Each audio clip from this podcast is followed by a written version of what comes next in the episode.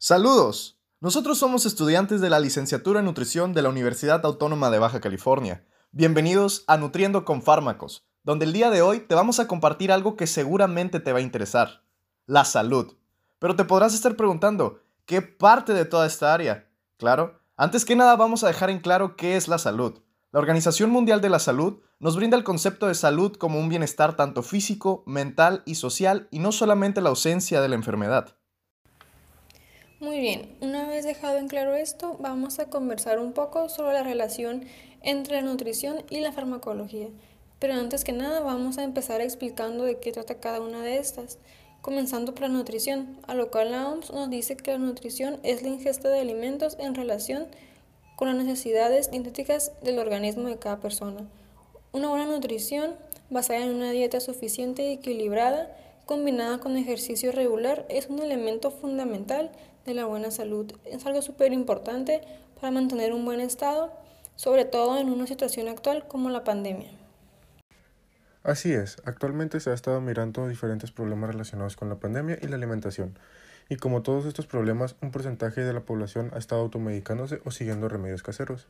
Aquí entra la importancia de la farmacología para conocer un poco más sobre las características, prioridades, preparación y los efectos de los fármacos. Exactamente, la farmacología es la ciencia que estudia los fármacos en todos sus aspectos, sus orígenes, su síntesis, su preparación y si son naturales o no, sus propiedades físicas y químicas. De hecho, existen diferentes áreas de la farmacología centrada en varios temas muy importantes y sorprendente. Por ejemplo, ¿sabían que existe un área de la farmacología enfocada a los procesos por lo cual será sometido el principio activo y darle la forma adecuada para ser administrada? Ah, es por eso que existen diferentes tipos de presentaciones como las cápsulas, jarabes, tabletas y otros. Así es, a esa área se le llama farmacotecnia y también existen otras como la farmacología clínica, farmacoterapéutica, farmacoepidemiología, farmacodinámica, farmacogenética y muchísimas otras más. Les recomiendo el libro de farmacología médica de Nicandro Mendoza si quieren conocer información sobre las áreas de la farmacología.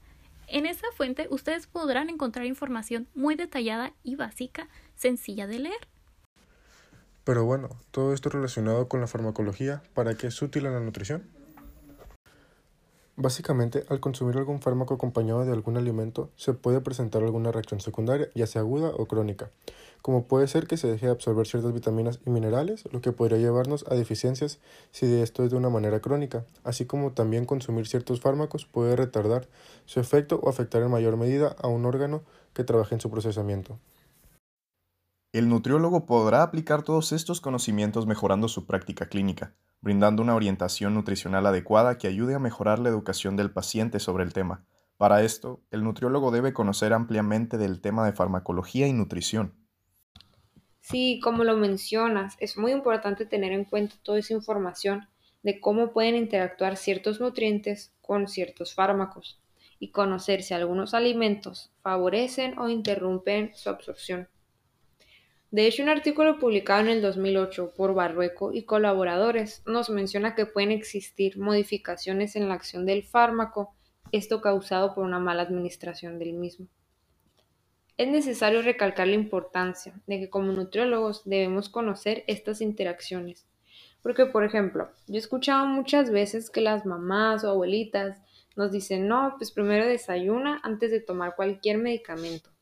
Y no, debemos recalcar que existen algunos medicamentos que son mejor tomarlos en ayunas y otros con alimentos o cierto tiempo después de comer. Como lo mencionas, es importante conocer las interacciones que puede tener algún tipo de medicamento y las indicaciones terapéuticas. Un sitio confiable donde se puede encontrar información de este tipo es Bademecum. Y hablando de información importante, a continuación pasaremos a otra sección muy interesante.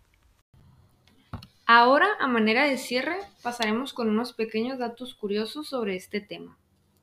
¿Sabían ustedes que la primera sospecha que se tuvo de una interacción fármaco-nutriente la formularon en 1927 dos científicos llamados Burrow y Farr? Ellos creían que el aceite mineral, que en ese entonces se utilizaba como laxante, interfería en la absorción de vitaminas liposolubles. Actualmente sabemos que esto es cierto. Otro dato del que quizá no estaban enterados es el de la interacción que hay entre la fibra y los medicamentos, pues algunos medicamentos orales, como por ejemplo el ácido acetil salicílico, mejor conocido como aspirina, puede verse absorbido menos por nuestro sistema cuando consumimos altos niveles de fibra, por lo que debe vigilarse su consumo. El tercer dato curioso es acerca del tabaco y los fármacos. Tal vez alguna vez han escuchado que el cigarrillo puede interferir en los efectos de algunos medicamentos, y esto es completamente cierto. Es debido a unas sustancias llamadas hidrocarburos aromáticos policíclicos. Estos se encuentran presentes en el humo del tabaco. Y también es debido a la nicotina. Esta última tiene acciones en el sistema nervioso central y en el sistema cardiovascular. Estos efectos pueden interferir con la eficacia de algunos fármacos, como la insulina y las benzodiazepinas, disminuyendo en la mayoría de los casos la respuesta terapéutica. Y bueno, eso fue todo por nuestra parte. Esperamos que les haya agradado este podcast sobre la farmacología aplicada al estudio de la nutrición. Muchas gracias.